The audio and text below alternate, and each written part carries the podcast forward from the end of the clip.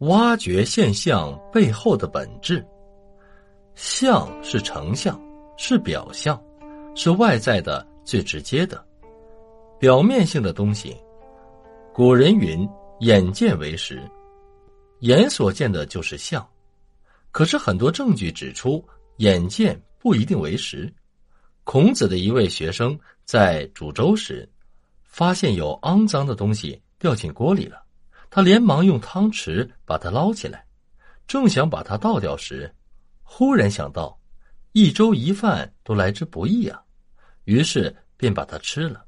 刚巧孔子走进厨房，以为他在偷食，便教训了那位负责煮食的学生。经过解释，大家才恍然大悟。孔子很感慨地说：“我亲眼看见的事情也不确实，何况是道听途说呢？为了客观的认识问题，我们不能执着眼前，执着表象，而应该学会透过现象揭示事物的本质。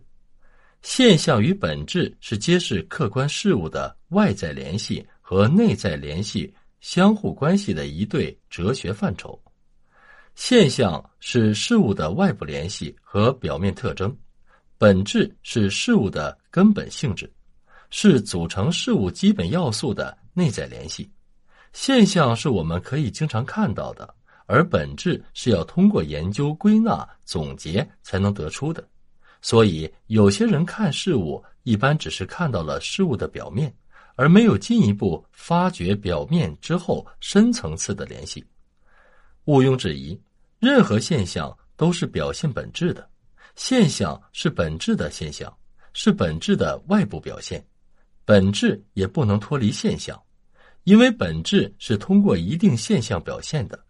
本质总是现象的本质，是现象的内部联系。没有不表现为现象的本质。任何一种现象总有某种本质隐藏其后，不仅真相。就是假象也是如此。通过现象认识本质是一个不断发展的过程，人们对于本质的认识也是随着现象的展开变化逐步深化的过程。从现象中发现事物的本质是认识的深化，不是认识的结束。由现象到本质，再到更深刻的本质的认识，是一个无止境的辩证发展过程。所以。科学的认识道路是不平坦的，也是无止境的。只有不畏艰难、不断探索的强者，才能真正领略“无限风光存险峰”的意境。这也是科学精神的实质所在。一九四一年六月一天清晨，一位苏联将军视察阵地时，偶然发现几只蝴蝶在花草丛中飞来飞去，时隐时现，令人眼花缭乱，难辨真假。将军由此受到启发，立即去找研究蝴蝶的专家斯万维奇，要他设计一套蝴蝶式防空迷彩伪装。斯万维奇参照蝴蝶翅膀花纹的色彩和构图，将保护、变形和伪装三种方法综合起来，对坦克、军用车辆等活动目标涂上同地形相似的多色巨大斑点迷彩，改变其外形轮廓。对机场、炮兵阵地、雷达站、军用仓库等固定军事重地，利用遮障伪装，在遮障上涂染与背景相似的迷彩图案。就这样，他们为列宁格勒数百个军事目标披上了神奇的隐身衣。当几百架满载炸弹的德军轰炸机飞临该城上空时，原定的袭击目标一个也找不到。一些曾身经百战的优秀飞行员也惊呼眼前一片迷茫，飞机在空中盲目的转了几个大圈后，只好胡乱丢了一些炸弹，仓促返航。而列宁格勒却安然无恙。小小的蝴蝶竟然救了列宁格勒，这其中的奥秘何在？原来苏军正确的认识了现象与本质的辩证关系，并成功的将它运用于实践。一切事物都是现象和本质的对立统一，但现象有真相与假象之分，假象并不是本质的表现，反而能掩盖事物的本身。所以，认识了事物的现象，还不能说是认识了事物的本质和规律。在复杂的现象中，既有真相又有假象，要把真相和假象区分开来，进而揭露假象所掩盖的本质，需要下一番辩证思考的功夫。精于分析，不要遗漏细枝末节。理，《易经》告诉我们，宇宙间的任何一个现象一定有它的理存在。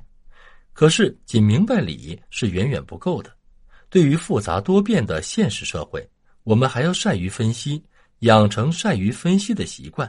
凡事多开动脑筋想一想，不要忙于下结论。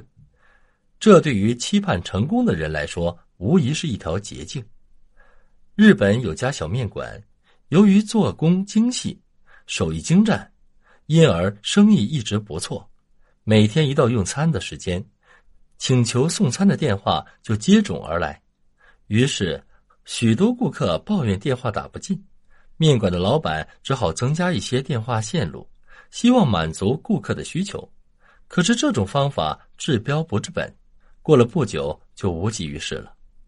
因为电话虽然接通了，可由于人手有限，一时间又不能及时按顾客的要求送去，顾客依然是不满意。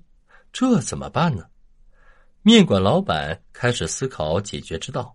他把顾客的电话订单进行整理，按照其住址和订购的品种分类，结果发现了规律：品种并不多，而订户大多是附近工厂和住宅区里的人。